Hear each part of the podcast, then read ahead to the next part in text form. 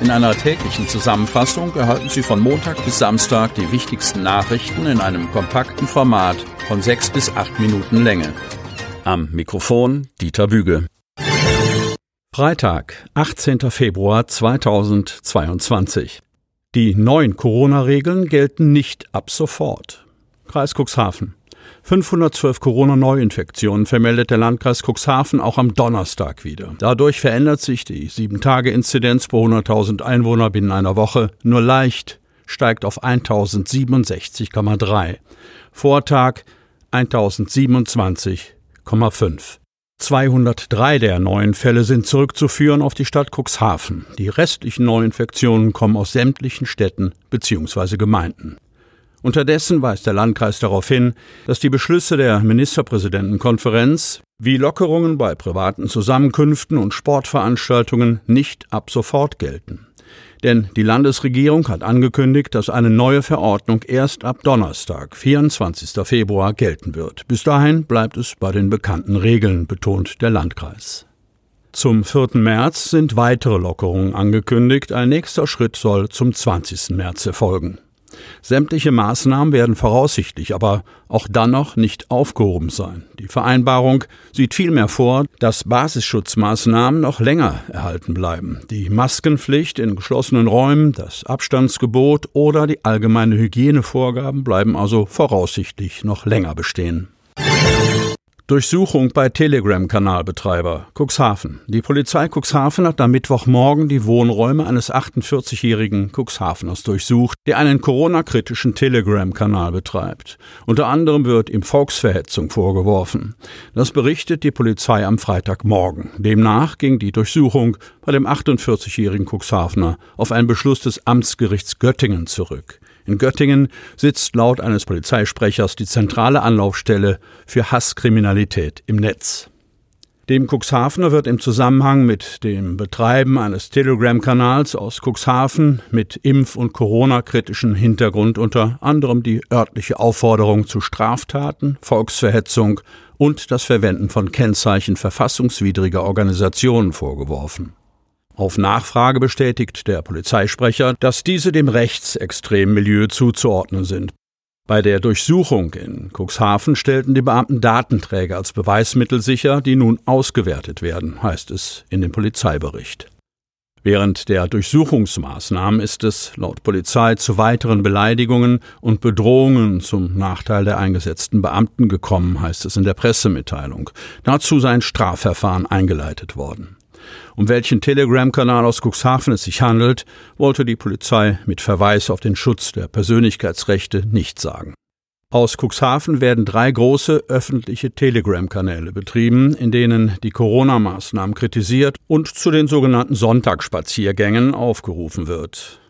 Zwei von ihnen sind am Donnerstagmorgen noch bedient worden. Bei einem ist seit Dienstagabend nichts mehr gepostet worden. Dieser wird von einem Mann betrieben, bei dem die Polizei bereits einmal die Wohnung durchsucht hatte. Ob die jetzige Durchsuchung in der gleichen Wohnung stattfand oder zwischen den Ermittlungen ein Zusammenhang besteht, sagten die Beamten nicht. Jelena stürmt durch den Landkreis Cuxhaven. Kreis Cuxhaven. Der Orkan Jelena hat auch im Landkreis Cuxhaven für Einsätze der Feuerwehren gesorgt. Im Landkreis beschrieb die Leitstelle die Lage am Donnerstagmorgen als prekär. Der Schulunterricht war ausgefallen, der Zugverkehr eingestellt. Auch die Schifffahrt wurde in erheblichem Maße beeinträchtigt. Allein die Feuerwehr der Stadt Cuxhaven musste seit den frühen Morgenstunden am Donnerstag elfmal zu Sturmeinsätzen ausrücken. Seit drei Uhr sind die Einsatzkräfte im Einsatz, sagte Feuerwehrchef Stefan Matthäus. Vorwiegend hätten sich die Einsatzkräfte um umgestürzte Bäume kümmern müssen. Hinzu kommen heruntergefallene Dachziegel, berichtet Matthäus. Zu größeren Personen- oder Sachschäden sei es bisher nicht gekommen. Das Einsatzgeschehen ist für eine Sturmnacht bisher noch gut händelbar, sagt Matthäus. Neben der Berufsfeuerwehr seien auch die freiwilligen Feuerwehren immer mit im Einsatz gewesen. Der Schienenverkehr war in den Morgen- und Vormittagsstunden zum Erliegen gekommen. Nahverkehrszüge in Richtung Hamburg und Bremerhaven parkten im Cuxhavener Bahnhof. Unsere ersten Züge sind heute Morgen tatsächlich noch rausgefahren, berichtete Andrea Stein, Sprecherin der EVB Elbe Weser GmbH. Weil der Sturm entlang der Strecke Bäume abgeknickt und Äste heruntergerissen hatte, wurde der Verkehr auf der gesamten Regionalbahnroute 33 Cuxhaven Bremerhaven Bremerförde Buxtehude eingestellt. Auch die Züge von Staat Unterelbe zwischen Cuxhaven und Hamburg fuhren bis mittags nicht, danach mit Einschränkungen. Um die Sicherheit der Kinder auf dem Schulweg nicht zu gefährden, war im Kreis Cuxhaven der Schulunterricht ausgefallen, lediglich eine Notbetreuung wurde aufrechterhalten. Die Schifffahrt auf der Elbe wurde vom Orkan Jelena ebenfalls vor deutliche Herausforderungen gestellt. Denn die Mitarbeiter des Lotsbetriebsvereins Cuxhaven müssen die Lotsen auch bei Orkanböen und meterhohen Wellen sicher an Bord der ein- und auslaufenden Schiffe bringen. In der Elbmündung herrschen in der Nacht auf Donnerstag graue Verhältnisse mit bis zu 110 Stundenkilometern Windgeschwindigkeit und rund sechs Meter hohen Wellen bei der Ansteuerungstonne Elbe 1.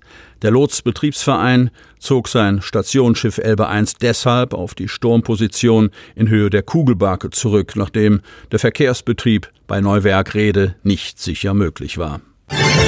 Weil gibt Rückenwind für Hafenbau. Cuxhaven, dass Stefan Weil nicht nur als SPD-Ministerpräsident, sondern auch als Hafenarbeiter seine Qualitäten hat, bewies er am Donnerstag bei einem medienwirksamen Sondereinsatz im Cuxhavener Hafen. Beim anschließenden Besuch von Cuxport hörte er sich die Wünsche der Hafenwirtschaft an, die die Notwendigkeit des Baus von drei neuen Tiefwasserliegeplätzen unterstrich. Im Zentrum stand die Frage, ob das Land Niedersachsen bereit und in der Lage ist, die Kosten von rund 300 Millionen Euro zu übernehmen oder vorzufinanzieren. Für die Baureife der geplanten Liegeplätze 5, 6 und 7 mit einer Gesamtlänge von knapp 1,3 Kilometern hat Niedersachsen Ports bereits im Vorfeld gesorgt, sodass die Arbeiten nach einer europaweiten Ausschreibung möglicherweise noch in diesem Jahr beginnen könnten. Damit Sie ab sofort keine Podcast-Folge mehr verpassen, benötigen Sie lediglich einen sogenannten Podcatcher. Auf den meisten Smartphones ist dieser bereits vorhanden. Falls nicht, dann suchen Sie ganz einfach in Ihrem App Store nach einem kostenlosen Podcatcher wie zum Beispiel Spotify, Apple Podcast oder AntennaPod. Selbstverständlich können Sie unsere Podcast-Folgen auch direkt über unsere Website unter cnv-medien.de slash podcast anhören. Die hörten den Podcast der CNV Medien, Redaktionsleitung Ulrich Rode und Christoph Käfer. Produktion Rocket Audio Production.